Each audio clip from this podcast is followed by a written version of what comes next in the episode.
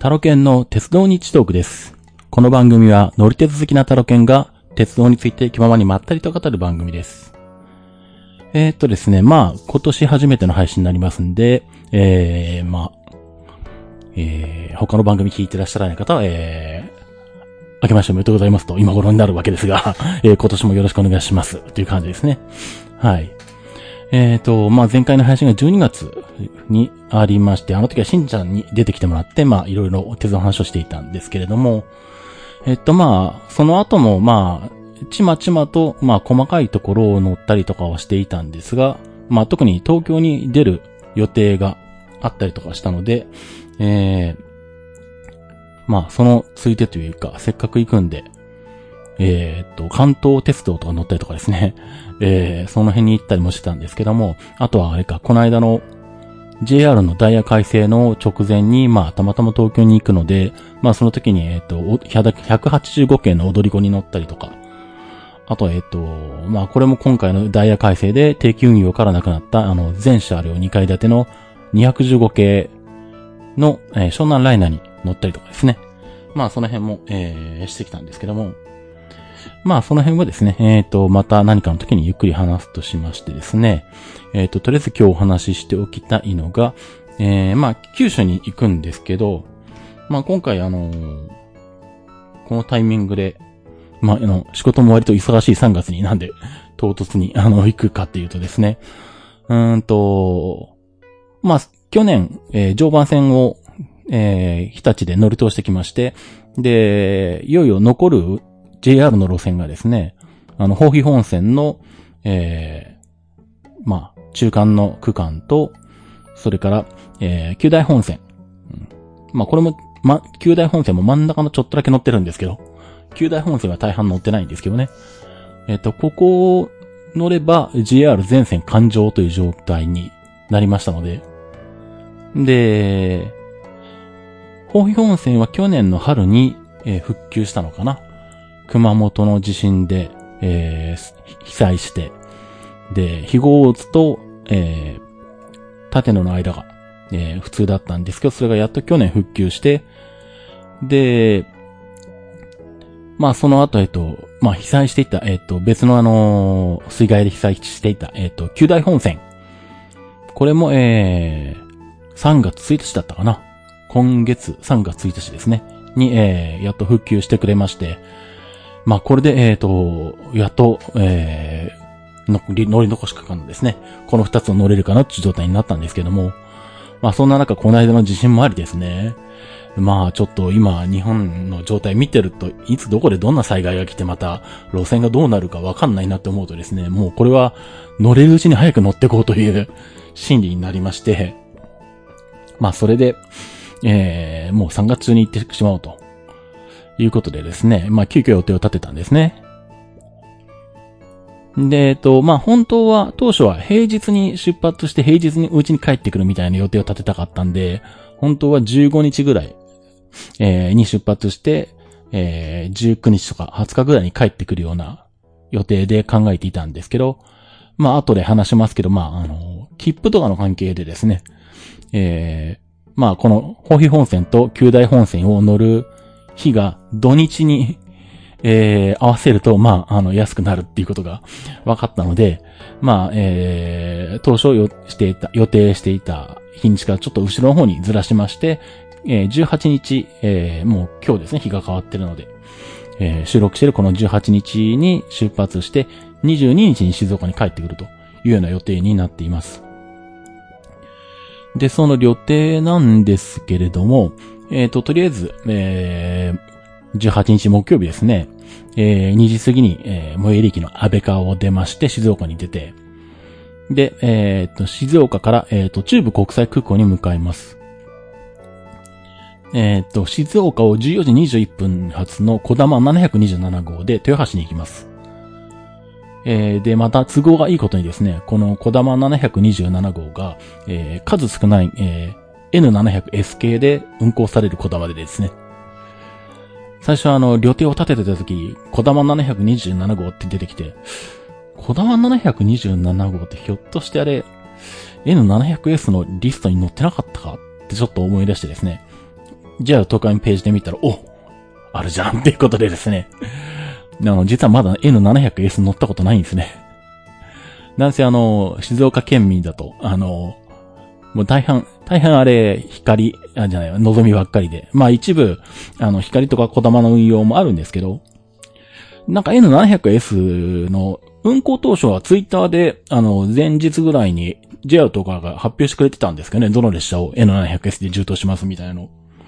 それがいつの間にかなくなって、で、共通運用になったみたいで、いつ N700S だったかわからなくなったんですけど、まあ、今回の、あの、この春のダイヤ改正以降、えー、N700S は限定運用で時刻表に載せますっていうことになってですね。まあ、それを以前 JR とかが発表していたので、ああ、小玉もあるし、これ辺の列車だったら乗れるのかみたいな検討はある、前からつけてたんですけど、まあ、たまたま飛行機に合わせて出発するのが、その N700 で運行されてる、えー、小玉に乗れるので、まあ、これで行こうということで、で、まあ、静岡と八橋だと、えっ、ー、と、まあ、新幹線はエクスプレス予約を使うんですけれど、えー、まあ、普通の指定席に乗っても、えっ、ー、と、重席特急料金と同じ金額で乗れるんですね。エクスプレス予約だと。で、えっ、と、まあ、なんで通常より530円かな？安いのかな ?520 円かな？うん、安いんですけれど、指定席料金なんですけど。うん。ただ、あなんだ、えっ、ー、と、まあ、静岡を、あの、拠点にしてる僕はよく使うんですけど、えー、小玉グリーン早徳というのがあって、3日前までに買っておくと、小玉のグリーン車が安く乗れるよっていうのがありましてですね。まあ、調べると、静岡豊橋間だと、えー、通常のその指定席の料金、エクスプレス予約で指定席で乗った料金にプラス400円でグリーン車に乗れるので、まあ、えー、じゃあ、せっかくだからグリーン車にしようということですね。なんで、この静岡豊橋間は、えー、グリーン車に乗ります。なんで、えー、N700S については、えー、普通車に乗る前にグリーン車に乗るっていうですね、ちょっとイレギュラーな、あの、乗車体験になりますが で、実はまあ、この、え、エクスプレス予約のチケット取るところも一悶着あってですね あのー、まあ、そのエクスプレス予約に紐付けられている、あの、J ウエストのクレジットカードがあるんですけど、まあこれ、その新幹線の切符を取るときくらしか使わないんですけど、えっ、ー、と、えっ、ー、と、引き落としが3月10日にあったのかな、確か。で、まあ自分としては、えっ、ー、と、銀行の残高がちゃんと足りてるつもりでいたんですよね。なんで引き落としされてると思ってたんですけど、で、新幹線予約しようとしたら、カードがと使えませんとか言われて あれ？と思って見て、改めて確認したら、あの、なんだ、あの、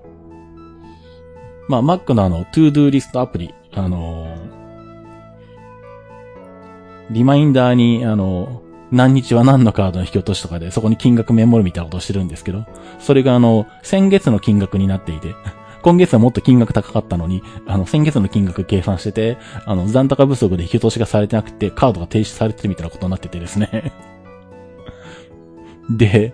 あの、早くカードを使えるようにしないと、あの、3日前までに、えっと、グリーンハイクと使うには3日前までに買わなきゃいけないから、18日のグリーンハイクとを使おうとすると、15日の月曜日には、切符を買わなきゃいけないですね。でもそれに気がついたのが、えっと、13日週末土曜日の6時過ぎとかで、で、しかも、えっ、と、クレジットカードの、えっ、と、サポートセンターは土曜日は午後5時に終わってるからもう電話は通じないと。いうことで、おお、これは？と思いながら、とりあえず、えっ、と、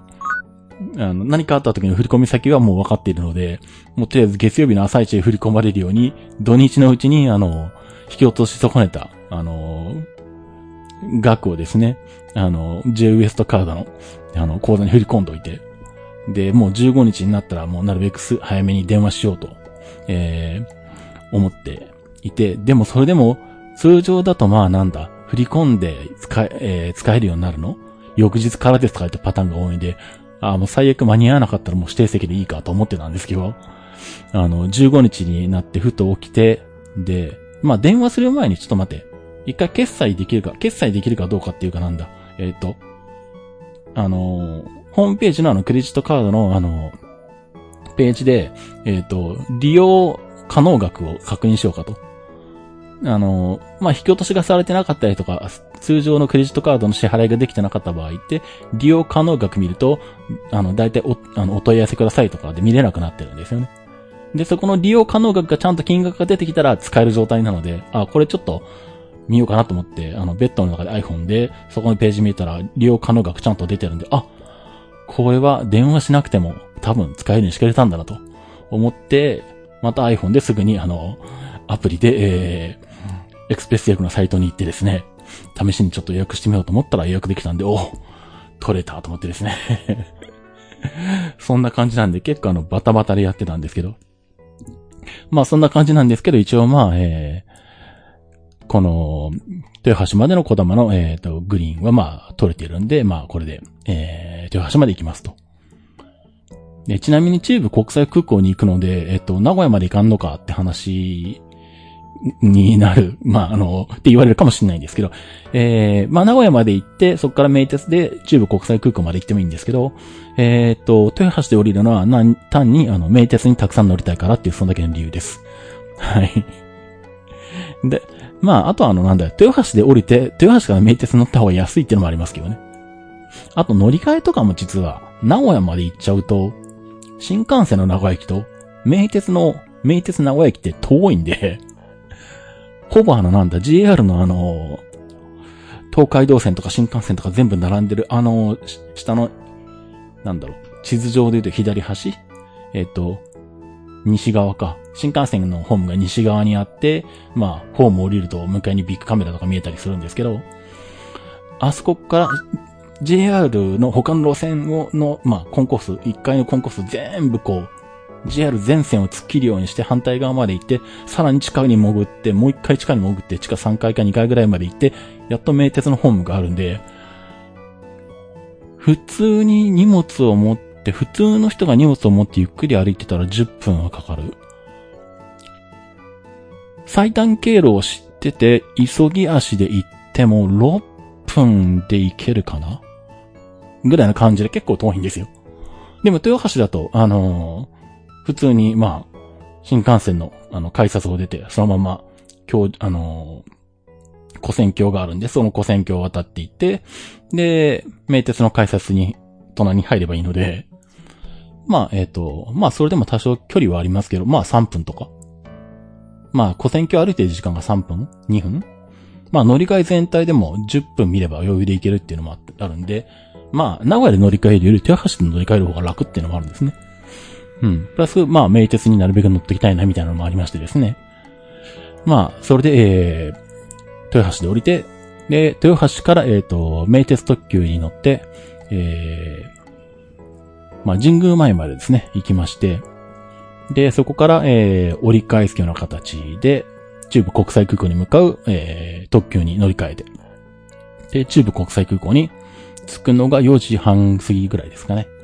はい。まあ、ここもおそらくあの、まあ、名鉄は指定席特急券とかじゃなくて、ミューチケットって言うんですけど、まあ、特別車に乗ると思うんで、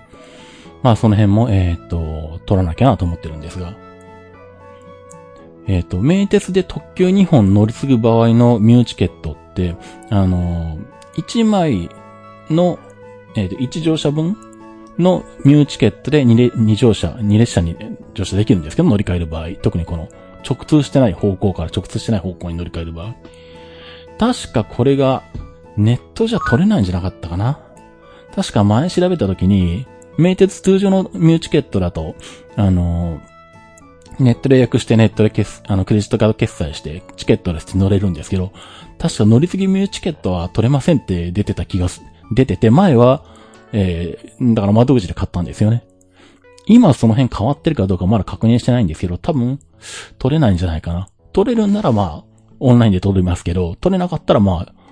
豊橋に降りて、列車に乗る直前にまあ窓口で買うしかないので、まあそんな感じでミューチケットは買おうと思ってますが、まあそんな感じで中部国際空港に、えっ、ー、と、着きまして、で、そこからアナで、えっ、ー、と、熊本空港に飛びます。えっ、ー、と、中部国際空港を17時50分発の、えアナの335便ですね。で、熊本に着くのが夜の7時半ぐらいということですね。空港の方に着くのがですね。えー、ちなみに、これは、機材がですね、えー、っと、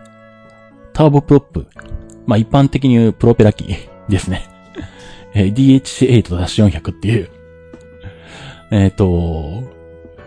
あまり飛行機のこのローカル路線に乗り慣れてないというか見慣れてない方は、まだプロペラ機あるんだってよく言う あの、聞きますけど。まあ、正確に言ったらプロペラじゃなくてあの、なんだ。あの、ジェットエンジンと同じ機構なんですけど、通常のジェットエンジンの中のあの羽の部分が外に出てるっていうので、あの機構的にはあのターボプロップって言って、あのジェットエンジンの一種なんですけどね。ただ見た感じあの、でかい羽が外でぐるぐる回ってるんで、まあ一般の人が見たら、あのプロペラ機って ほとんどの人が思うんですけど。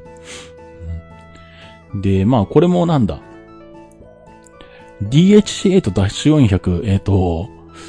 普通はあのなんだ、本当にあの、ローカル路線というか、お客さん、まあ、乗る、乗れる人数少ないんで、80人とかかな ?100 人いけるか？ぐらいかな？うん、100人いけるかどうかぐらいなんで、まあ、そんなにそのお客さんが多い路線には使ってないんで、割とマイナー路線なんですけど、まあ、えー、なぜか僕はこの DHC8-400 に乗る機会がやたら多くてですね。ついこの間もあのなんだ、去年北海道行っていた時の、えー、っと、帰り、かな？えー、っと、あれか、宗谷本線に行ってきた時の帰りか。えっ、と、稚内から羽田までの、えっ、と、アンナに乗ろうとしたら、稚内羽田便が運休になって、結局新千歳乗り換えになったんだけど、稚内新千歳間が、この、えー、DHCA-400 だったりとか。あとはなんだ？去年？去年か。山形、AUGM 山形に行った時に、ついでに、えっ、と、米坂線に乗ろうとして新潟に来てくて、で、静岡から新潟に行くのに、アンナの、まあ、ユナイテッド航空のマイレージを使って、アンナのチケットを取った時に、静岡、新千歳、えー、さ、えー、乗り、で、新千歳で乗り換えて、えー、新潟になったんですけど、その時も、えっ、ー、と、新千歳、新潟間が、えー、DHC8-400 なんで、なんか年2回ぐらいのペースに乗ってないみたいな ぐらいな感じになってるんですけどね。うん、普通あの、こんな、あの、ペースであの、ダッシュ400乗らないだろっていう感じがあるんですけど。うん。まあ、そんな感じなんですけど、まあ今年もそんな感じで、まあ名古屋熊本、あの、結構お客さんいるんじゃないかと思ってたんで、ダッシュ400使ってると思ってなかったんですけど、あの、チケット取るとき見たらダッシュ400だったんで、意外とあの、ここにも飛んでるんだとか思ったりしたんですけどね。まあ、そんな感じなんで、えー、っと、中部国際空港から熊本空港までは、まあ、えー、そんな感じでですね、えー、飛行機で行くという形になりますね。で、えー、まあ、その後、熊本のホテルに泊まります。なんで、えっ、と、明日の夜、木曜の夜は熊本のホテル。えっ、と、熊本に2泊します。翌日の、翌日も熊本に泊まるので、18、19、20。まあ、熊本に2泊3日する形ですね。うん。で、まあ、熊本の比較的街中というか繁華街になるのかなこれは。うん。まあ、ちょっと、うん、えっ、ー、と、熊本空港からホテルまでは今どうしようかあんまり考えてなくてというか決めてなくてですね。まあ、リムジンバスとかで、バスに乗っていくと多分熊本駅に着く前に、えー、ホテルの最寄りのバス停とか、バスターミナルとかに着くのかなうん。なんでまあ途中で降りて、直接ホテルを目指すっていうパターンもあるし、まあもしくは、えっ、ー、と、非合津まで、えー、あれはなんだ。あれも一応リムジン扱いだっけ？前熊本空港から帰ってきた時は、あのー、地元のタクシー屋さんが、あのー、ジャンボタクシーの車両で、あの、空港バスの代行をしてましたけど、今も一緒じゃないのかな？どうなのかな？まあ、それがあれば、ひょっとしたら非合ーに出て電車で熊本に出るっていうパターンにするかもしれないんですけど、まあ、これも後で話しますが、その後、その、使う JR の切符の都合で、どっちにしても一回、えっと、JR の熊本駅というか、非合ーで受け取れるかもしれないんですけど、切符の受け取りのために、JR 西日本、じゃあじゃあ、JR 九州の、あの、主要駅に行かないといけないんですね。うん。まあ、その辺もあるんで、まあ、この日のうちに行こうと思ったら、ひょっとしたら一回熊本駅とか、非合とかを経由する形取るかもしれないですし、ちょっとまあ、その辺は後々、ゆっくり考えたいと思います。まあ、とりあえず何らかの形で、えー、熊本市内に一泊し、で、翌日、えー、19日の金曜日ですね。えー、っと、まあ、ここで熊本を1日取ったのは、えー、っと、熊本って今まであの、ちゃんと行ったことがなくてですね。まあ、乗り換えとか、通過とかはあるんですけど、ちゃんと降りたことが全然なくて。で、なので、熊本市電とか、熊本電鉄とか乗ったことがないんですね。なので、えー、まあせっかくなんで、えっ、ー、と、ここで熊本市電と熊本電鉄を全線乗ってこようかっていうことで、まあそれでここで熊本で1日撮ってます。で、まあとりあえず、まあ実際は、えっ、ー、と、ホテルの最寄りの、えー、熊本市電の停留所からになるんで、まあ実際は熊本駅前からじゃないと思うんですけど、まあざっくり予定みたいなものを、まあ組んだのは、一応まあ熊本駅前1時半ぐらいに出たとして、えー、熊本駅前から2つ先の終点の田崎橋、ここまで行って、で、折り返してきて、えー、市電の、えー、A 系統っていうのか、これは。赤いラインで書いてありますけどね。これの反対側の終点の県軍町かな？県軍町まで行って、熊本市電ってあの、人間の人の字みたいな感じで、県軍町が人の字の頂点の一番上で、まあ、人の字の下の方の分かれてるところがこう、左側が上熊本で、右側が、えっ、と、熊本駅前の二つ先の田崎橋みたいな感じ。そんな感じの路線になってるんですけど、なんで、えっ、と、一回、えー、右側の人の字の足の田崎橋からずっと登っていって、人の字の一番上の県軍町まで行って、で、また戻ってきて、今度、人の字の左足の方の先の上熊本まで乗るという。まあ、それでまあ、えー、熊本市電は全線、環状になりますね。で、さらに、えっ、ー、と、熊本電気鉄道、熊本電鉄という施設があってですね。えー、これが上熊本から、まあ、これも人の字みたいな路線もなってるんですけど、えっ、と、人の字で言うと上の部分が、えっ、と、三好っていうのかな、これは。で、人の字の左足の先っぽが上熊本。で、右の足の先っぽが藤崎宮前っていう風になってますね。で、まあちょうどこの上熊本がさっきの市電の終点でもあるんで、まあ市電で上熊本まで行ってから、えー、これは北熊本で乗り換えになるのかな？おそらく。そうですね。上熊本からずっと左足を、人の、人の字の左足を登っていって、ちょうど繋がるところが北熊本というところ、駅で、で、そこからおそらく乗り換えて終点の三好まで行って、これが人の字の上の頂点の部分。で、戻ってきて、藤崎宮前まで。まあ、これで、熊本電鉄の、まあ、環状という形になります。で、まあ、藤崎宮前からまたホテルまで戻るんですけど、まあ、その辺は、バスとかもあったりするんで、まあバスに乗るかもしれないですし、まあえっ、ー、と、まあこれ一日乗車券みたいなのがあるので、まあこれも後で、キープチのコーナーで説明しますけど、まあ乗り放題にな、あの、なってるんで、熊本市でも、えっ、ー、と、熊本電鉄も両方とも乗り放題になっているんで、まあえっ、ー、と、まあ電車で行くかもしれませんし、まあバスで行くかもしれませんし、まあ何らかの形でまた、繁華街にあるホテルに戻ると。まあこれで、えっ、ー、と、熊本は2泊目になります。で、えっ、ー、と、翌日の3月20日土曜日、えー、こっからいよいよ JR の乗車になりますね。えー、っと、まあ僕の他の番組とか聞いていただいている方はご存知かと思うんですが、えー、僕は、えー、朝全然起きれない体質でですね、もう朝というか起きるのがあの午後とか下手したら夕方とかですね。あの、ほっとくとなんかあの、午後3時とか午後5時とかまで寝てたりとかするので 午前中はほぼ動けないんですけど。なんでなるべくあの、列車に乗るのもあの、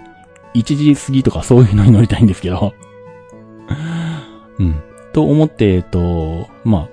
その、宝庇本線ですね。熊本から、えっ、と、大分まで、えー、結ぶ路線です。えー、まあ、これに乗ろうと思ってこの時刻表を見ていたら、えー、昼過ぎ12時過ぎてからだとちょっと厳しいと で、11時45分発の特急朝3号ってのがあって、これが、えー、まあ、大分までは行かないんですけど、途中の宮地というところまで行くので、で、これに乗っていって、あとは普通に乗り換えていくと大分に、えー、3時過ぎに着くのか。なんで、まあ、まあ、11時45分はちょっと頑張って乗ろうかなと。あの、朝9時台か10時台ぐらいに乗ると、あの、大分までとか別府まで直通する特急とかあるんですけど、うん、その時間は俺は起きれないと思ってですね それは無理とか思ったんですけどね。あとは逆に、すごい遅い時間で、あの、途中で日が暮れちゃうやつとかはあるんですけど、まあ、それもちょっとさすがに遅すぎるし。まあ、なるべく、えっ、ー、と、まあ、翌日は別府に泊まるんですけど、まあ、えっ、ー、と、なんだ、地獄巡り全部は多分行けないとは思うんですけど、まあ、できたら多少は温泉も入っておきたいなというのもあるんで、まあ、まあ今回割とあの、ゆったりめに両手を組んでいるんで、まあ別府もまあ早めについて、まあ、ゆっくり時間が取れるぐらいに動こうということで、えっ、と、3月の20日は、えー、熊本を11時45分に出る、えー、阿蘇3号ですね。これで宮地まで行きます。えー、これで、えー、っと、宝庇本線で乗れていない肥後大津縦の、えー、この区間ですね。えー、たった二駅なんですけどね。うん。ここを、えー、っと、乗れるので、これでまず宝庇本線が環状になりますね。ちなみに、えー、っと、熊本肥後大津は、前回の、えっ、と、鹿児島の方に来た時に、えー、熊本空港に行くのに熊本から肥後大津まで乗っていて、で、立野から大分の方は、もう、えっ、と、35年ぐらい前になるのかな高校の時に初めて、えー、ブルートレインで一人で、えー、九州に来た時に、えー、当時の寝台特急富士で大分まで来て、大分から、えー、宝庇本線に乗って立野まで来て、で、今は、えー、まあ、ここも被災してまだ復旧してないですけど、南阿蘇鉄道になっているんですけど、当時は国鉄の高森線だった時代に、高森線に、えー、っと、入っていったので、まあ、縦野まで乗ってるんですけどね。うん。まあ、そんな感じで、非合縦野間が残ってたんですけども、えー、まあ、ここに、えー、土曜日に、まあ、乗車すると。で、えっ、と、宮地について、えー、2分乗り換えで文後武田駅の普通に乗り換え、普通に40分ほど乗り、で、えー、っと、文後武田でさらに1分で乗り継ぐのか。まあ、あのー、当然乗り継ぐ前提で、こういうダイヤが組んでるんだと思うんで、まあすぐ隣とかで乗り換えられるんだと思うんですけど、えー、文後武田で、えー、大分駅に乗り換えて、大分に、えー、15時6分、36分ですね。で、えっ、ー、と、止まるのが別府なので、えっ、ー、と、5分乗り換えで特急ソニック40号で別府まで行って、別府には3時半前ぐらいに着くのかな。うん。で、別府のホテルに泊まります。一応ホテルの中にも大浴場があってそこが温泉になっているんで、えー、めんどくさくなったらそこの、えー、ホテルの大浴場の温泉でもうめんどく、あの別府の温泉はいいことにするかもしんないですし、気が向いたらあの、地獄巡り。まあでもあれなんですね。地獄巡りホームページで見たんですけど、営業時間午後5時までとかなってるんで、多分時間ないんですよね、これ。で、ましてあの、翌日朝からあの、出て風呂に入るとか無理なので、うん。ひょっとしたらあの、ホテルの温泉に入って終わりになるかもしれないですけど。まあ、別府はまたあの、来そうな気がするし、逆にあの、何でしょう。まあ、あの、地獄巡りやってな、やってなければ、あの、また別府に来る理由になるので、まあ別に、あの、地獄巡りできなかったらできなかったらそれはそれでいいんですけれど、まあそんな感じで、えっ、ー、と、20日土曜日の夜は別府のホテルに泊まってます。で、ここで、えっ、ー、と、アップルンルンの収録があると いう形になりますね。温泉入ってるから、だからゆっくりできないよな、結局な 温泉入った後に収録あるのか。そうだよな、きっとな。収録終わると多分1時半とかぐらいになるんで、もう多分大浴場空いてないと思うんで まあいいや、それはえっ、と、そんな感じで、えっ、と、別府に一泊して、で、次はいよいよ JR の最終乗り残し区間の旧大本線ですね。えー大分から久留米に向かう路線ですね。これに、えー乗る予定になっています。えっ、と、まあ、これも割と日程的にはゆっくりになってまして、えっ、と、別府を2時41分ですね。午後2時41分。14時41分の特急湯布院の森4号っていうので、えー、別府を出ます。で、そのまま大分から旧大本線に入っていって、旧大本線をすべて乗り通して、えー列車自体は、えっ、と、博多まで行きます。博多に18時6分着。で、まあ、これも実はまだ決めてないんですけど、まあ、泊まるのは博多に泊まるんですね。次の夜は。なんでまあ、このまま湯布院の森に乗って博多まで行ってしまっても、まあ、いいっちゃいいんですけど。でもなんか、旧大本線の終点の久留米に着いた時点で、おー、JR 感情したぜ、みたいなことを、あの、気分を味わいたいがためにひょっとしたら久留米で降りるかもしれないですっていう。そこら辺はあの、ま、ふわっとしてて、まだ決まってないんですけどね。うん。まあ、うん、まあでもまあ降りて一応なんかなんだ。あの、インスタに上げるぐらいしたいか？JR 感情しましたみたいな感じで。うん。まあなんでひょっとしたら久留米で湯布院の森を降りて、えー、一回ちょっとわーってネットにアップして、まあその後、新幹線で博多に出るみたいな感じになるかもしれないですけど、その辺が決まってないですね。まあ、あと正直言うとさっきのあの、特急阿蘇とかこの湯布院の森とか、もうまだ実は切符が取れていないので、まあこれも後で話しますけど、あのー JR 九州の、まあ、切符の制約のせいで、えーまだ指定席が取れない状態なので、えー切符取れてないんですね。で、熊本から大分に向かう特急阿蘇は自由席があるから、最悪指定席が満席でも乗れるんですけど、こっちのあの、大分、大分っていうか別府から、あの、久留米の方に向かう湯布院の森は全車指定席になってるんで、最悪全席埋まっていて満席だと乗れないんですね。で、その場合は、えー、この湯布院の森よりも前に出る特急湯布っていうのがあって、そいつが12時台とかにあったかな。うん。で、それは自由席もあるので、まあ最悪そこの自由席に並ぶっていうのになるかもしれないんで、ひょっとしたらまあその、久留米に着く時間がもうちょっと早くなるかもしれないです。まあその辺はちょっと、あの、熊本について、あのー切符をね、取ってみないと何とも言えないんですけど、まあ、この状況なんでさすがに湯布院の森満席とかはないんじゃないかなと思うんですけど、とはいえまあ3月のこの時期だし土日だしっていうのでちょっと何とも言えないなっていうところですね。まあそんな感じで、えー、一応これで21日の、えー、夕方、えー、ぐらいにですね、えー、久留米に着いた時点で JR は環状ということになります。で、えっ、と、で、その後博多まで出て、えー博多に一泊という形で、えーまあ翌日は、まあほぼ帰るだけですね。えっ、と、福岡空港から羽田まで飛びます。えっ、と、福岡空港を、えっ、と、15時35分の、えっ、と、アナの258便。で、羽田に、えっ、と、17時15分ですね。5時15分に着きます。で、これはこれで、あの、なんだ。まあ、割とあの、福岡羽田だと、まあ、便数はあるんで、まあ、選択肢は多少あって、これよりちょっと前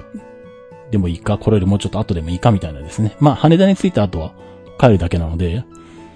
まあ、新横浜か品川から新幹線で静岡に帰ってくるんですけど、まあ別に多少遅くなっても早くなってもいいんですけど、まあせいぜいホテルに12時ぐらいまで寝てられればいいので、うん。で、えっ、と、まあそんな中で、えーこの258便を選んだのはなぜかっていうと、えっ、と、機材が、えっ、と、ボーイング787っていうね、あの、これもあの、なんだろう。まあ、東京に住んでるとか、福岡に住んでるとか、えー大阪に住んでるとかの、そういうメジャーな都市に住んでらっしゃる方だと、まあ、比較的あの、国内線を使ってても、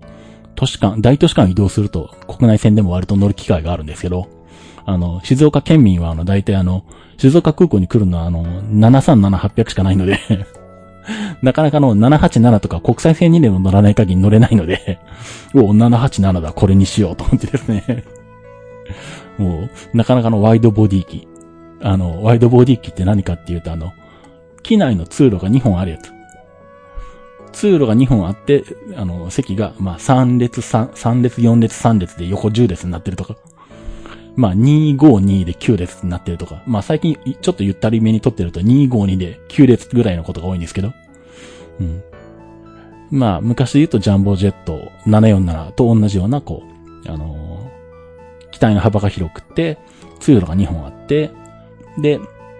まあ、お客さんも200人とか結構乗れる。250とか乗れるような。うん。まあ、やつの、まあ、通路が2本あるやつをワイドボディ機って言うんですけど、まあ、えー、まあ、僕にとっては、あの、ワイドボディ機はなかなか乗る機会がないので、うん。これより後とかだと767とかになるのかな。そうするとあの、通路1列で、えっ、ー、と、22とかですね、33とかですね。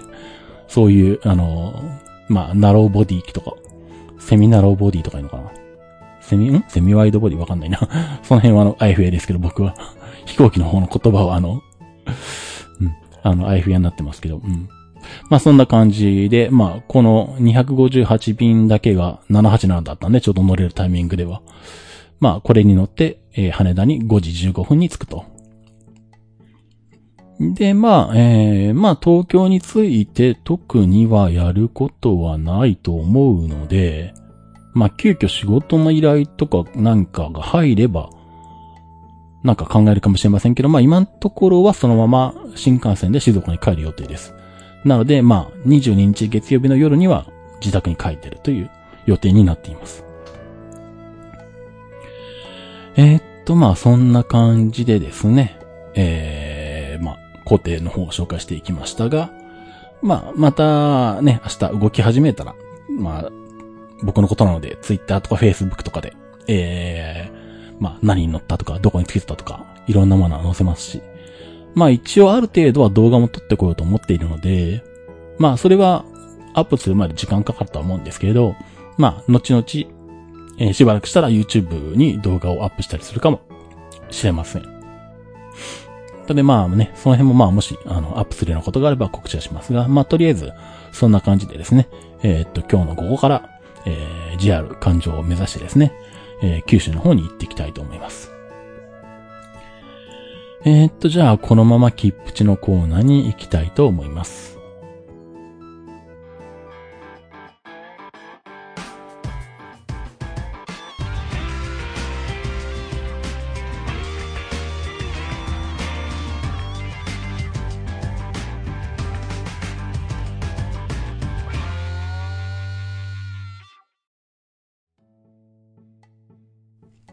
切符の知識、切符値です。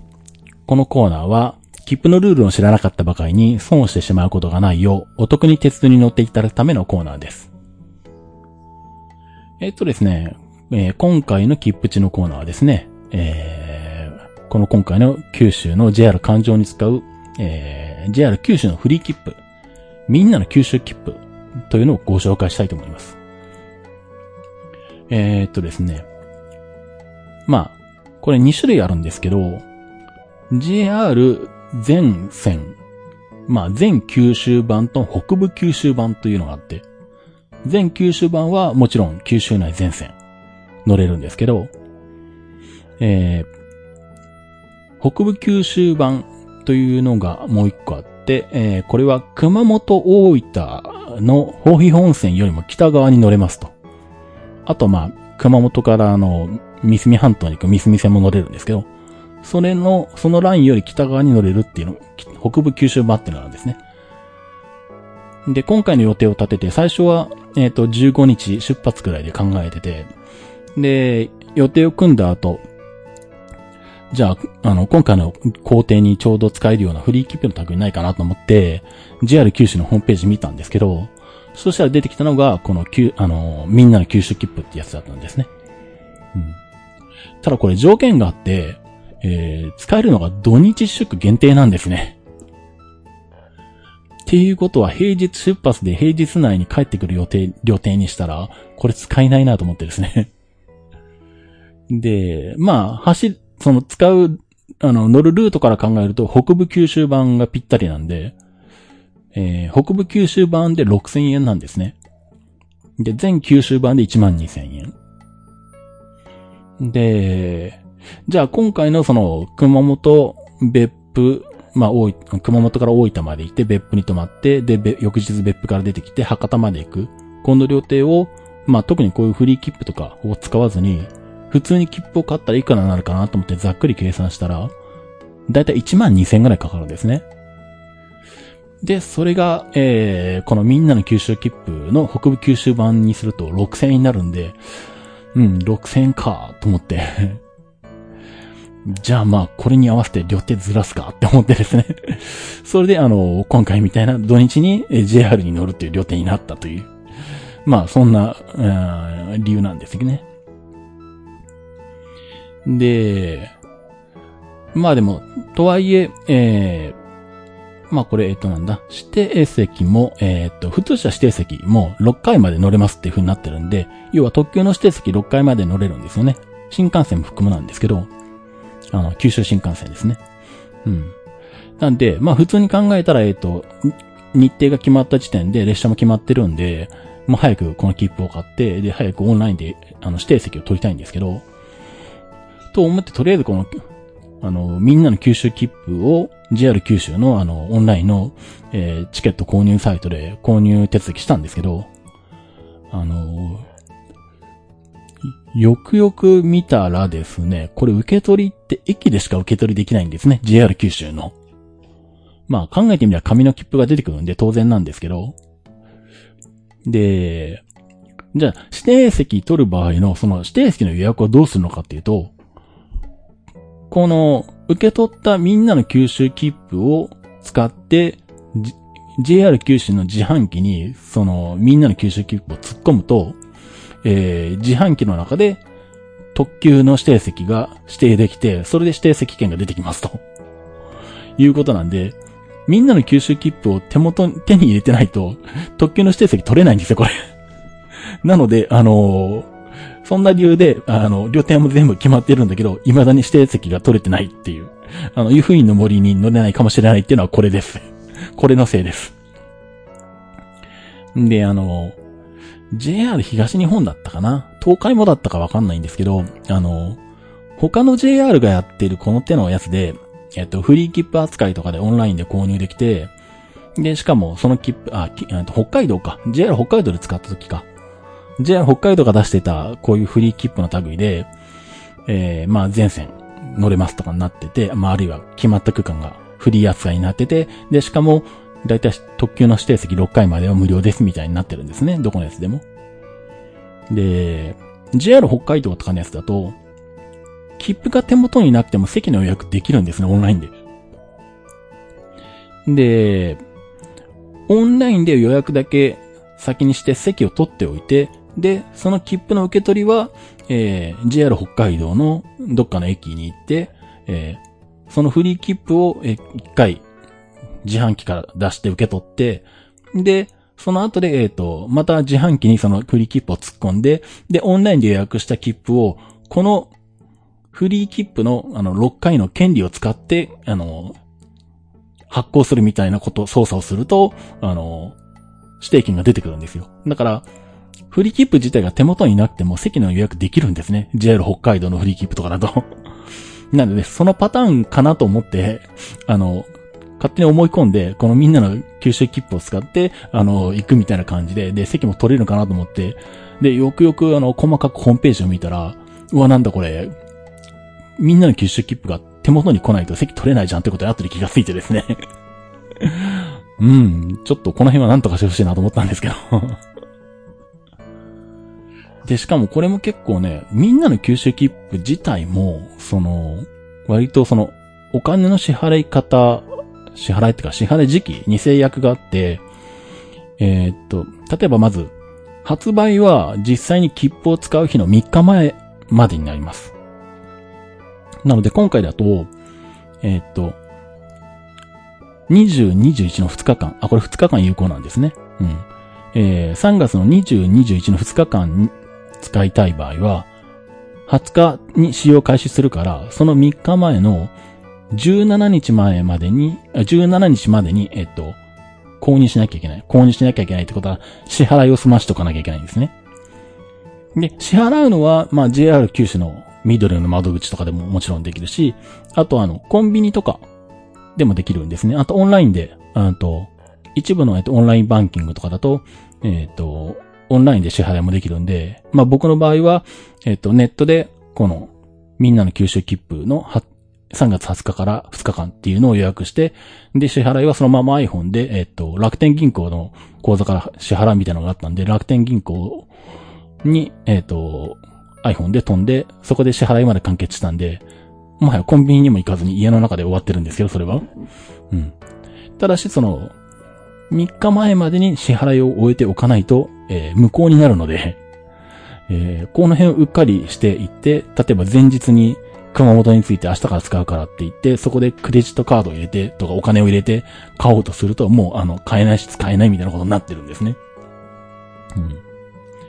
なんで、えっと、結構あの、その辺で、あの、使い方とか、の、お金の払うタイミングとかを考えないと、えー、ちょっとハマります。あとさっきみたいに指定席も、まあ、えー、切符を手にするので取れないみたいなんですね。うん。まあ、そんな感じで、まあ、いろいろと制約はあるんですけれど、まあ、とはいえ金額的にはだいぶ安いので、まあ、九州版、全九州版だったら1万2000円で、博多から鹿児島中央まで新幹線の指定席に乗れますし、まあ、それ以外も、えっ、ー、と、2日間あるんで、本当に九州一周とかもやろうと思えばね、ぐるっと一回りするぐらいであったら余裕でできると思うので、まあ、えー、ね、まあ、それ辺は、まあ、賢く使っていただければと思うんですが、まあ、ただしさっき言ったように土日祝しか使えないと。連続する2日間ですね。いう形になってますし、えー、まあ、切符を取る、まあ、指定券を取るには、えー、この切符自体を手に入れてから、えー、JR 九州の自販機のあるところで、えー、自販機を操作して切符を取らなきゃいけないので、まあ、その辺を、まあ、考えた上でですね、えー、使っていただければ。ということで、まあ、ちょっと注意点はあるんですけど、まあ、うまく使えばそれでも、だいぶ安くできるっていうところでは、お得になってます。あと一応なんだ、九州の場合は、あのー、ハロー自由時間クラブっていう会員をや、会員制度があるのかなあの、JR 東日本でいう大人の休日クラブみたいなやつですね。ハロー自由時間クラブは男性が60歳以上、女性が50歳以上の場合は、えー、特典があって、あこのハロー自由クラブの会員だと、このみんなの九州切符が平日でも使えるのか。あそうすると、うん、女性だったら50以上だと使えるんで、だいぶ使いやすいかもしれないですね。一応なんだ、えっ、ー、と、今のところホームページに載ってるのは、発売期間は3月27日まで、ご利用期間は3月31日までなので、この今月までなんですけど、まあ、ひょっとしたらまあね、延長されるかもしれないので、まあ、この辺はちょっと JR 九州のホームページの、えー、方でですね、情報を確認していただく必要あるんですけど、まあ、この、ハロー自由時間クラブの入会もオンラインでできるし、入会するのに入会金とかなかったと思うので、まあ、ひょっとしたら女性の方で50歳以上とかで、単純に新幹線で、えー、っと、熊本博多間往復するだけとか、でも元取れるのか？あ、博多熊本はあれか。九州は、トクトク切符がめちゃめちゃ安いから、博多往復単純だ、博多熊本往復単純だったら多分普通のトクトク切符だと片道2500円ぐらい乗れるんで、それだったら元は取れないんですけど、うん。まあ、えっとね、使い方とか乗り方とか、まあ、あと2日間有効だし、在来線の特急とかも乗れるので、まあ、うまく使うと、あの、こっちの方がお得っていうところは、ケースは出てくると思うので、まあその辺はちょっとね、あの、自分の工程に合わせて使えるようだったら使っていただければと思いますね。まああとあの、レンタカーも、あの、駅レンタカーが安く使えますよっていうのもあるので、まあこの、みんなの九州切符を持っていると、えー、駅レンタカーが1日4400円なのか？うん。という感じになってるんで、まあ、車も活用したいっていう方も、まあ、お得になってますと。いう感じになってますね。で、まあ、えー、っと、まあ、乗れるのはさっき言いましたように、えー、JR 九州の、えー、新幹線在来線、えー、指定席は6回まで無料。まあ、重席特急、あの、特急の重席、新幹線の重席だったら無制限で乗れるということになります。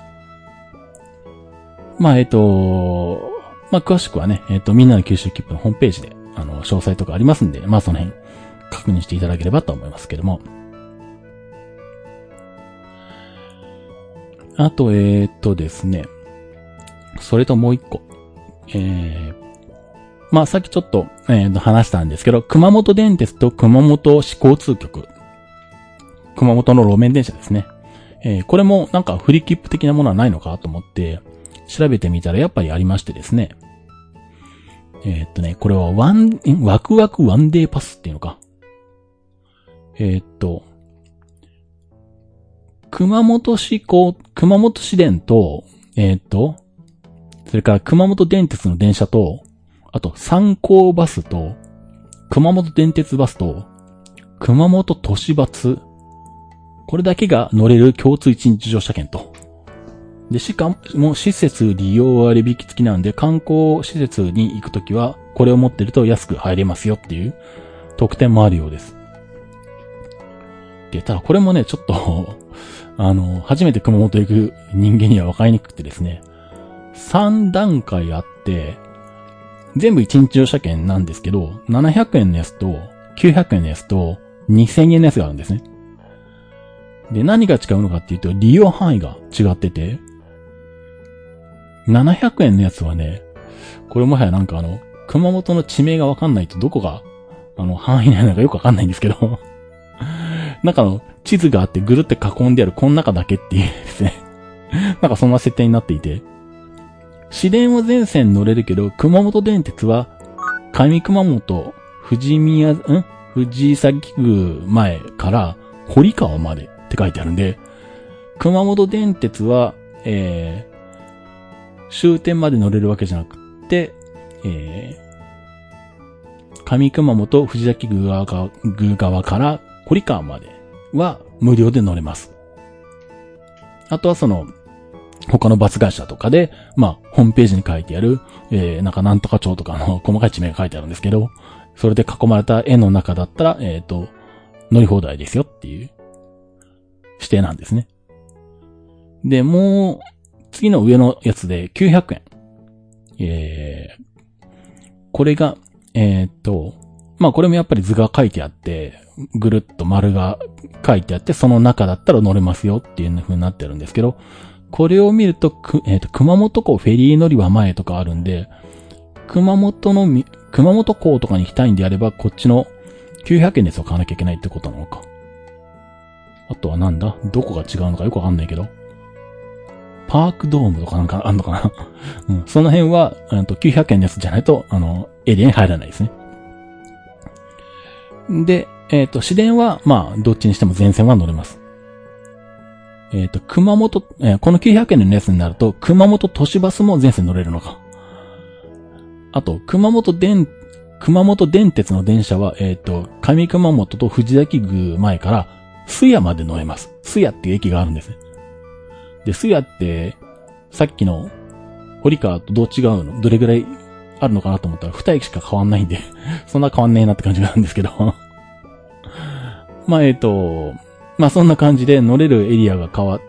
多少広くなって200円高いと。まあ僕はどっちの方が得なんだろうな。700円のやつと900円のやつと。この、堀川までなのか、スヤまでなのかによって、その、終点の三好まで行くのと差額で200円差が出るかどうかですね。なんか出なさそうな気がするんで、なんとなく一番安いの買った方が安そうな気がするんですけど、あの、計算してないんで まあ、後でゆっくり計算したいと思います。で、あと、えっ、と、もう一個、えー、一番上のやつが2000円で急に値段値段が高くなるんですけど、これが、えっ、と、熊本県内版ってなってて、もう地図が一気に範囲が広くなってて、これはなんだ、天草諸島が入ってんの？諸島じゃねえな。うんと、でも多分あのー、なんだ？天草、うん、天草市っていうところの島が入ってるんでそこも入ってるし、人吉とかも入ってんだ、これ。ああ、阿蘇とかも全部、まあだから、おそらく熊本県内の、えー、の中の、えー、まあもちろん交通機関は指定はあるんですけど、えー、まあほぼ、あの、主だった、えー、まあ JR は乗れないんですけどね、えっ、ー、と、熊本市電と熊本電鉄全線、それから、えっ、ー、と、電鉄バスとか熊本都市バスは全線乗れます。あとは、えっ、ー、と、まあ、ホームページに細かくいっぱい書いてあって、なんとかライナーとかですね、バスがいっぱいあるみたいなんですけど、うん。えー、天、ま、天草空港シャトルバスとか乗れるんだ。あ、天草空港あったな、そういえば。空港あるんだっけ？うん。まあ、その辺も乗れるらしいので、まあ、熊本全般を、あのー、観光でぐるぐる回る方とか、まあちょっと今人吉とかあっちの方はね、行ける状態なのかどうなのかよくわからないんですけど、うん。まあ、とりあえずあの、路線、あの、切符の扱いとしては、熊本県内、あの、ほぼ全域カバーみたいな感じになってるんで、まあ、もしそっちの方が、えー、有利になりそうであれば、それを使っていただければ、という感じになってますね。これは購入はどうなってるんだ？そういえば、買い方まだ確認してなかったな。でも多分現地に行って前日までに買えば使えるんだよね。よくわかんないけど。えっと、使用方法。スクラッチ式か。ああ、よくありますね。あの、地方の路面電車とか、バスとかの一日乗車券で、あの、何月何日ってところあの、10円玉で削って、あの、指定するやつですね、自分の 使いたい日を。うん。で、えー、っと、まあ、熊本城とか、県立美術館とか、水前寺なんとか園とか、まあその辺、博物館とか、まあその辺が、えー、割引、団体料金扱いになるのか。っていうことで安くなりますよってことですね。販売所案内ってあるな。えっと、熊本市交通局1階営業窓口どこだそれは？わかんないな。うーんと、大江営業所、上熊本営業所、桜町バスターミナル2階バス案内所。あ、これは多分街中にある、多分空港バスとかも止まるでかいバスターミナルじゃないかな。あと、熊日プレイガイド。熊本駅総合観光案内所。まあ、駅、まあ、とりあえず熊本駅と上熊本と街中のでっかいバスターミナルは、では買えるみたいですね。ただまあ、営業時間が早いとこだと5時半とか、土日だと5時に閉まるところもあったりするので、ちょっとその辺であのー、到着時間によってはね、気をつけてもらう必要があるかもしれませんけど。で、またホテルがね、主要駅じゃないところだからと。僕なんかはまあ前日には買っておいた方が良さそうな気はするけれど、あ、でも、熊本空港に着くのが7時過ぎだから多分買えないのか。じゃ当日じゃないと買えないっていうことか。ああ、まあちょっとそうですね。うん、なるほど。まあひょっとしたら、えっと、この切符、フリー切符が買えるところまでは自分、あの、自腹で出すってことになるかもしれないですけどね。うん、まあいいや。うん。まあ、えっ、ー、と、170円ぐらいじゃなかったかな熊本市では一乗車するのに。まあ、そんな感じですけど、一応まあそんな感じで、熊本市電と熊本電鉄、あとは熊本市電単体のフリー切符みたいなのもあって、500円で買えるので、市電だけでいいんだったらそれを使うってのも手ですね。あとはなんだ、一応、熊本市電は、 Suicaとかでも乗れるのか？でんでんnimoca というのがあるんだそうです。ニモカだから市電も乗れるし、JR もバスも乗れます。ニモカだから一応あれか、互換性ありなのか。えっと、全国総合利用エリア、熊も内視カードでもん？違うのか、勝利、承認用電電だな。うーんと、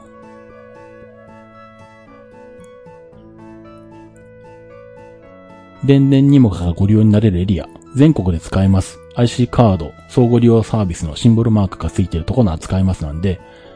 まあっていうことは逆に、 Suicaで熊本市電に乗れるっていうことですね。うん。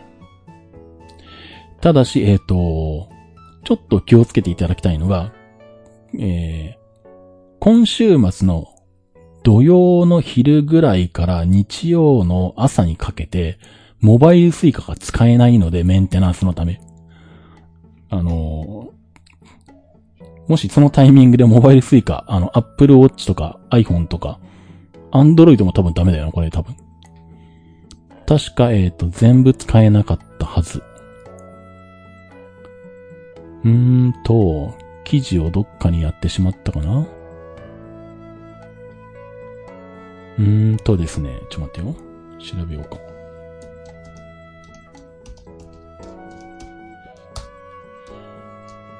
うーんと、モバイルスイカの公式に行けばいいか。あと、そうですね、サービス停止のお知らせで、3月20日の土曜日の11時頃から、えっと、うわ、なんだ、これはスクロールするのか？ちょっと待って。消えるな。3月20日の11時頃から、3月21日日曜日の朝7時頃まで、モバイルスイカがサービス停止します。メンテナンスのためではそうです。なので、えっ、ー、と、その時間帯は、えー、モバイルスイカが一切使えません。えー、なので皆さんお気をつけください。定期の人とか、あ、定期、ん？定期でモバイル Suica もあるよね。うん。定期の人とか、定期使えないわけだよね。使いたくても。うん、どうなんだろう。これを、昼間にやるのはどうなんだとちょっと思ったりするんですけど、まあ、しょうがないな。えっ、と、対象になるのはスマートフォンなどのモバイルデバイスでご利用可能なすべての Suica が対象です。なので、えー、iPhone、Apple Watch、えー、Android、えー、全部ダメですね。うん、 Fitbit とかそういうのもダメですね。 wena wrist とか Garmin とかのもダメです。うん、とにかくモバイルが Suica は、えっ、ー、と、土曜の、えー、11時頃から、えー、日曜の、えー、朝7時ぐらいまで、えー、今週末は使えません。当然買い物もできません。うん、皆さんお気をつけください。あんまり告知されてない気がするんだけどな、これって。みんな知ってんのかな？だから僕も、そうすると、まあ、熊本市電に乗り回ってる日は関係ないけれど、朝、ホテルから、J、あと、熊本駅に出るときに、引っかかりそうだな。うん。そこで、熊本市電にモバイルスイカで乗ろうとして跳ねられるみたいな可能性がありますね。タイミング的に結構微妙なとこ、とこですけど。まあ、その場合はしょうがないで現金で乗るっていうことになりますけどね。うん。まあ、もしくは、あの、プラスチックカードの Suica とか持ってらっしゃる方は、まあ、それを代わりに使うって手はあるんですけど、モバイル Suica は使えないと。いうことなんで、ちょっとまあその辺は気をつけていただければということですね。はい。えー、っと、じゃあ、そんな形で、えー、じゃあ、エンディングに行きたいと思います。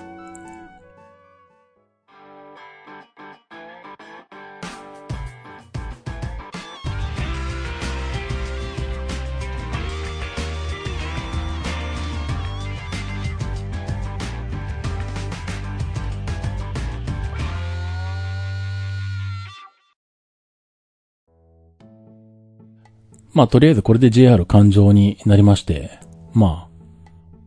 一旦、乗り鉄の目処が立つ。目処が立つ目処が立つ？よくわかんねえな。まあ一応なんかのその 区切りにはなるんですけど。まあだからといってこの後何か変わるかって言ったらそうでもない。まあせいぜいその、どっかに出かけるときに、あの、じゃあとりあえずあの、ここ乗ってないから乗ろう、乗に行こうっていうのが JR についてはなくなるぐらいの話ですよね。で、それとともに、えっ、ー、と、次に僕が直面しなきゃいけない問題が、えっ、ー、と、当然日本の私鉄も含めた鉄道に全て乗るっていうのが今度、あの、次の目標として出てくるんですけど、そこで大きな問題がありまして、あの、私鉄の範囲をどこまでにするの問題っていうのがあってですね 鉄道、鉄道の範囲はどこまで問題ですね あの、なんでしょう。法律的なこと言うと、鉄道ってどこまで入るのっていうのが、あのー、なんだろうな。一番広い範囲で言うと、あの、ケーブルカーとかロープウェイとか、あと、スキー場とかのリフトまで入るんですね。鉄道に。法律上。で、あの、ガチで、あの、法律にもう完璧に合わせて、あの、法律上鉄道に分類されるものは全部鉄道とみなして、その上で日本の鉄道全線に乗りますっていう基準でやってる人たちは、えっ、ー、と、リフトとかも全部乗ってます で、一般的なところでは、ロープウェイぐらいまで入れるのが一般的なのか？まあ、ケーブルカーはま入れるよね。僕も普通に乗ってるんで。まあ、の、普通のレールの上を走る携帯の列車、鉄道はまあ、入れますよね。うん。で、あの、遊園地の乗り物とかアトラクションじゃなくて、あの、まあ、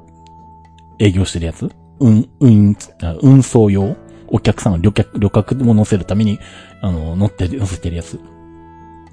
まあ、あの、アトラクション覗くって言いながら、あの、なんだ、あの、東京ディズニーランドにあるやつ。あれも、鉄道なので、あれ乗りに行かなきゃいけないんですけど。モノレールみたいな。昔乗ったような気もするんだけど、記録つけてないから覚えてないから乗らないと、乗らなきゃいけないんだよな。うん。なんで、あの、まあ、うん。まあ、モノレール、ロープウェイまではまあ、少なくとも入れるべきだろうなと僕は思ってるんで、まあ一応そこまでは考えてますが、正直まだあの、決めていないので自分の中で。割と一般的なのはあの、なんだ？自分が、あの、鉄道路線のどこに乗ったか乗らないかを記録するためによく使われてるサイトで、あの、乗りつぶしオンラインっていうのがあるんですね。まあ、乗りつぶしオンラインっていうのでググってもらうと出てくるんですけど、まあ、その中で JR 版と施設版っていうのがあって、まあ、僕もここに自分が乗った記録をつけてるんですけど、で、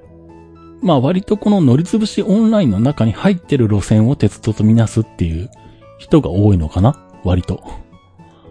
そうすると、まあ一般的に鉄道と認識される会社プラスモノレールプラス新交通システム。だからまあゆりかもめみたいなやつですよね。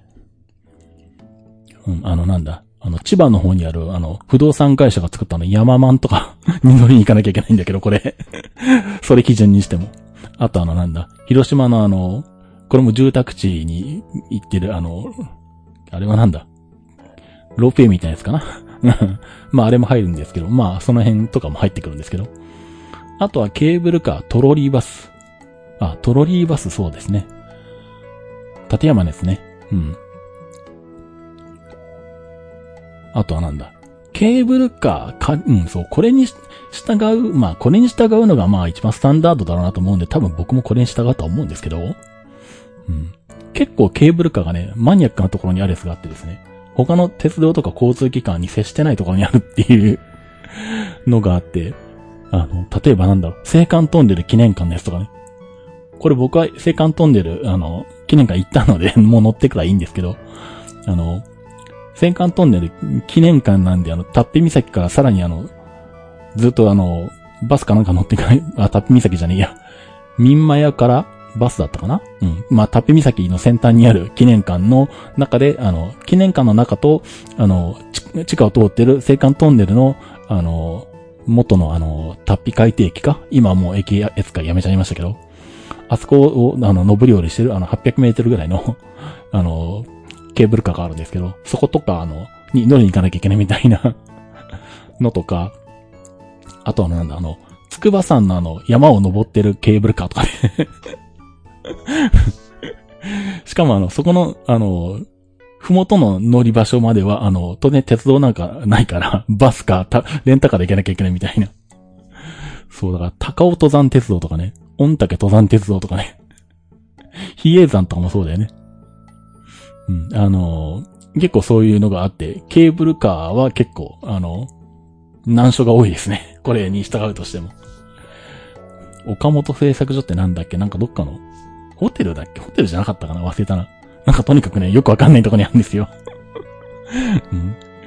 まあでもまあ、これに従うのがスタンダードだから多分、スタンダードっていうかまあ、うん、感覚的にもまあ僕の中でもまあこれが一番しっくりくるのかなと思うんで、多分これに従って、まあ、あの、ここに書いてあるのに乗ったら、鉄道全線乗ったっていうことに、自分の中でするかな。まあ趣味なんで、別にあの、誰が何とか、誰かが、どっかから認定されるわけでもないので、別にあの、ま、オレオレルールでいいんですけどね、こんなのは。なんで別にあの、俺はあのなんだ、あの、そんな新交通システムとか鉄道として認めないとかいうあの、主義の方は別に乗らなくてもいいと思うんですけど うん。そうだよね。あの、なんだ、名古屋ガイドウェイバスとかも入りますからね。もう完全に見た目バスなんですけど。あの、ガイドウェイ区間を走るところ、ああいう、地上設備があって、その地上設備があるところしか走れないっていう乗り物は全部鉄道に分類されるので、なのでトロリーバスも鉄道になるし、ガイドウェイバスも鉄道になるんですね。うん。まあ、名古屋ガイドウェイバスぐらいは別にあの、行くのは難しくないんで別にいいんですけど まあ、乗ってみたいってのもあるしね、そもそもね。うん。なんでまあ、その辺がありますね。あとあれか。ああ、そうなんだな。JR 国鉄時代に乗ってるけど、第三セクターとか施設に移管した後は乗ってないっていうところは乗り直すべきなんだろうな。この辺も微妙だよね。うん。俺はもう、あの、高森線時代に乗ったんだけど、南阿蘇鉄道は復旧するまでまた待って乗りに行かなきゃいけないのか的な感じは なくもないですけど まあでもまあ、まあ単純に記録運動じゃなくって、その鉄道の姿自体がだいぶ変わってるわけなので、国鉄とか JR の時代とは。まあ、別にそれはもう一回乗りに行くのは嫌じゃないし、あの、楽しいので、まあそれそれでいいんですけどね。まあ、中途半端なよりは、まあ、もう一回乗っといた方が、スッキリするのかな？っていう気はしなくはないですね。でも、それでも、えっと、細かいこと言い出すと あの、大阪メトロは、あの、大阪市交通局からの、大阪メトロになったけど、それはあの、同じものとみなすのか別なのかみたいなのとか そこを別にみなすとなるとあの、大阪メトロ全線乗り直しとかなんですけど、僕。それはどうなの？とかね。すっげえ細かい話になってくるんで まあその辺はあの、もうふわっとさしとくかなと思ってるんですけど まあなんで、とりあえず、まああとはなんだ。まあ JR も、そんなすぐにはないけど、えっ、ー、と、新線開業とかあるから、まあ新線開業したら乗りに行くんだろうな。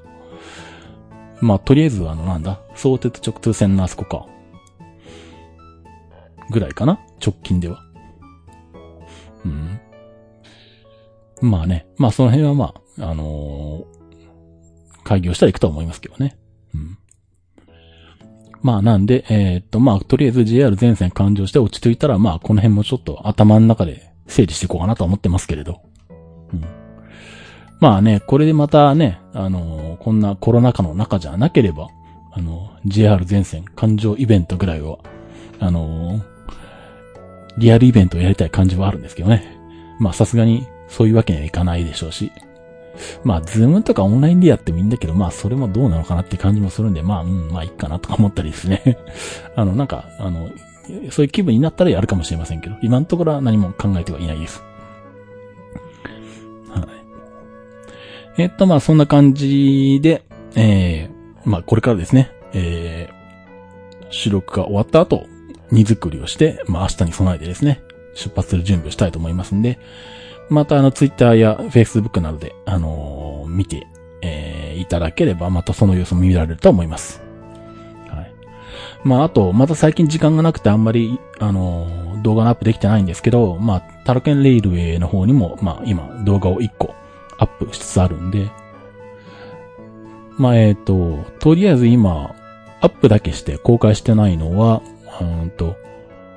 湘南ライナーに乗ったやつか。湘南ライナーに乗ったやつとは言っても、ほとんど車両が映ってなくって切符を買うところとあと、まあ、車両に乗り込んだ後みたいな2分ぐらいしかないんですけどねただ一応動画としてはあと185件の踊り子のとかも撮ってきてあるんで、ちょっとその辺もちまちまと、なるべく間を空けないでアップしていきたいと思いますんで、あ、そうだ。えっと、タロケンレイルウェイの、あの、専用のツイッターアカウントっていうのを作ったものですから、まあ、もしよければですね、それを、あの、フォローしておいていただければ、あの、まあ、僕の、僕自身の個人のアカウントでもリツイートはすると思うんですけど、あの、YouTube にアップしたら、まあ、そちらの方に、えアップしたっていう告知をしたいと思いますんで、えー、まあ、よければですね、あの、そちらもフォローしておいていただければと思いますね。はい。じゃあ、まあ、そんなところでそろそろ荷造りに入りたいと思いますんで、えー、以上にしておきます。じゃあ、ということでお届けしました鉄道日トークでした。それではまた。